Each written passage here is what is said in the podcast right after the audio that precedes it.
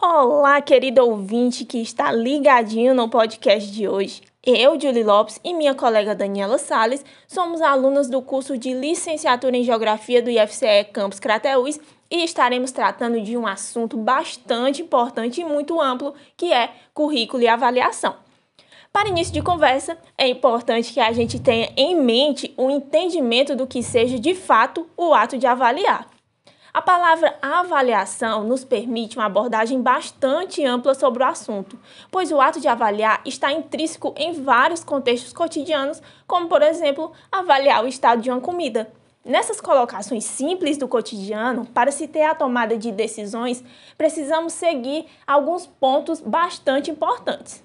Essas avaliações cotidianas são bem diferentes de outros aspectos em que a palavra avaliação ganha um formato técnico e político. É no ambiente escolar, lugar de construção da cidadania e da autonomia, que a avaliação ganha um grande destaque, seja ela para verificar o processo de aprendizagem, como também aspectos ligados à dinâmica escolar. E é nesse processo tão importante que o papel do professor ganha destaque no ato de avaliar a aprendizagem de inúmeros estudantes. O processo avaliativo não ocorre de forma isolada, mas sim uma ação coletiva com inúmeros objetivos. Ainda é muito comum as pessoas relacionarem muito forte a palavra avaliação com a produção de uma nota. São nesses casos que temos que perceber que os testes ou as provas são apenas uma pequena parte to do todo e não seu 100%. A avaliação ela está ligada a perspectivas de futuro, tentando manter o que já está estabelecido ou melhorar novas atuações. É nesse contexto que entra em confronto duas palavras principais: medir e avaliar. Medir é obter informações a respeito do progresso, como por exemplo dos estudantes, progresso esse relacionado ao passado como também ao presente. Já avaliar é ter em posse informações obtidas para que se possa fazer um planejamento de futuro. Sabendo a diferença desses dois termos, percebemos que medir não é avaliar. Como já falamos anteriormente é, sobre a avaliação, agora vamos falar em quais esferas elas podem ser divididas. Então, existe a avaliação da aprendizagem do estudante, a avaliação da instituição como um todo e também a avaliação do sistema escolar, com um conjunto de escolas que fazem parte da rede. É, então, há quatro tipos de avaliação nas escolas atualmente, que é a avaliação diagnóstica, a formativa e a comparativa, como também a somativa.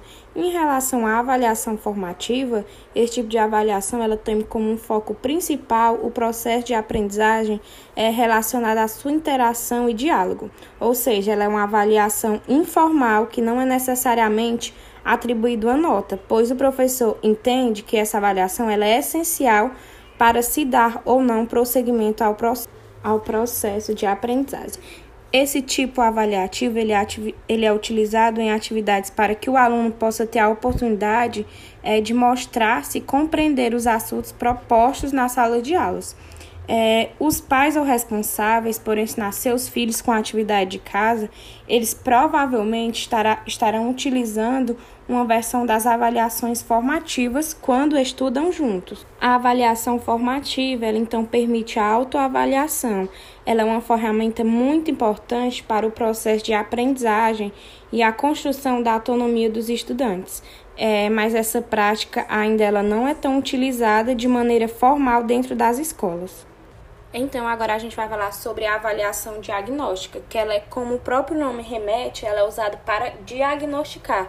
É aquilo que o aluno sabe ou não sabe sobre um determinado contexto.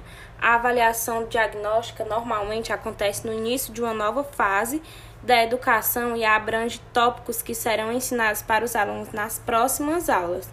Os professores em posse desses resultados utilizam as informações das avaliações diagnósticas para nortear o que está acontecendo naquele momento e quais as práticas elas devem ser feitas para modificar aquilo que porventura não esteja saindo como planejado.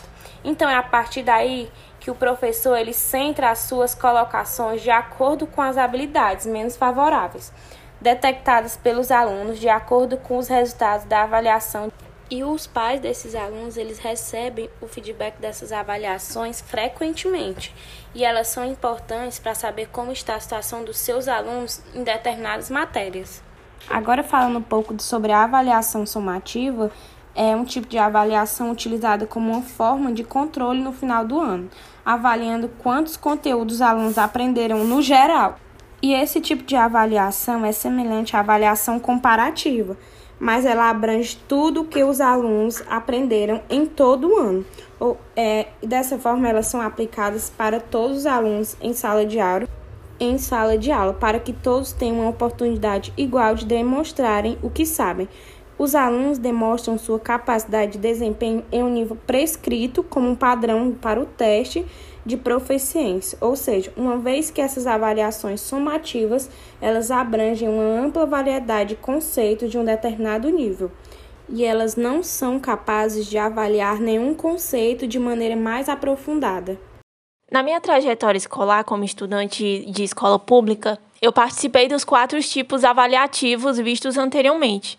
Era muito comum essas avaliações, tanto internas como externas, e os professores realizavam esses tipos avaliativos não apenas em sua forma de atribuição de uma nota para fazer parte do boletim final, mas sim para avaliar os níveis de aprendizado de cada aluno. Para nós, alunos, a questão da pontuação era muito forte, destacando quem eram os melhores e os piores, e mesmo os professores falando que era apenas uma nota, para nós, alunos, não era, porque aquilo demonstrava se iríamos ou não passar.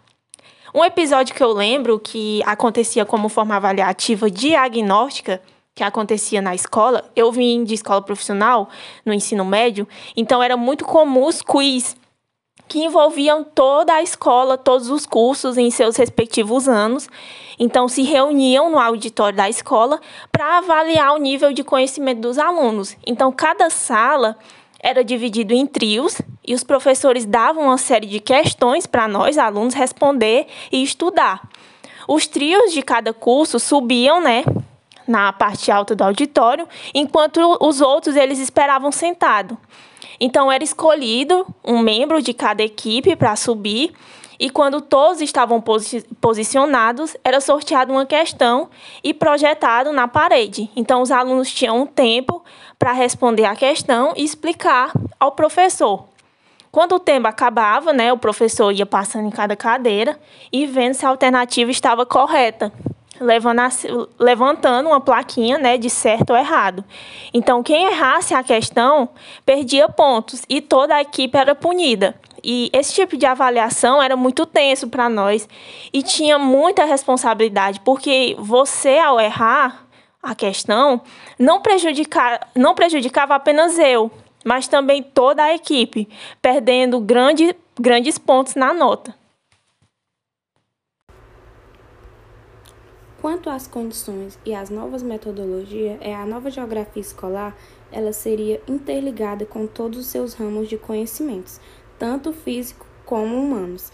É um dos grandes um dos grandes problemas da geografia clássica é a fragmentação das instâncias. Os alunos estudam tudo separadamente, obtendo uma visão fragmentada, e dessa forma, muitos professores ensinavam geografia de maneira separadista, como, por exemplo, o estudo em tópicos como relevo, a vegetação, poluição, clima e entre outros. E com isso, os alunos eles não conseguiam conectar os fatos e ver que a vegetação só é daquela forma porque o clima permitiu e que a população só está naquela dimensão quantitativa porque as qualidades naturais qualitativas permitiram. É, dessa forma, partindo do princípio da conectividade, o professor ele pode desenvolver diversas atividades e que prendem a atenção dos alunos e despertam a sua criatividade. Assim como o professor de física, ele desenvolve experiências, um professor de, de geografia, ele também pode desenvolvê-las. Existem diversas possibilidades, como produção de filtros naturais, pluviômetros composteiras, materiais artesanatos feitos com material recicláveis ou naturais, além de pequenas hortas. O professor de geografia ele tem diversas possibilidades para atuar e fazer com que o aluno se interesse por essa disciplina mag magnífica. Enquanto professor de geografia, ele também deve iniciar os estudos dos alunos a partir da realidade vivida por esses alunos. Quando se for estudar os fenômenos urbanos, por exemplo, o professor ele pode pedir que os alunos eles façam uma análise de sua própria rua, de seu bairro ou até mesmo da sua própria casa.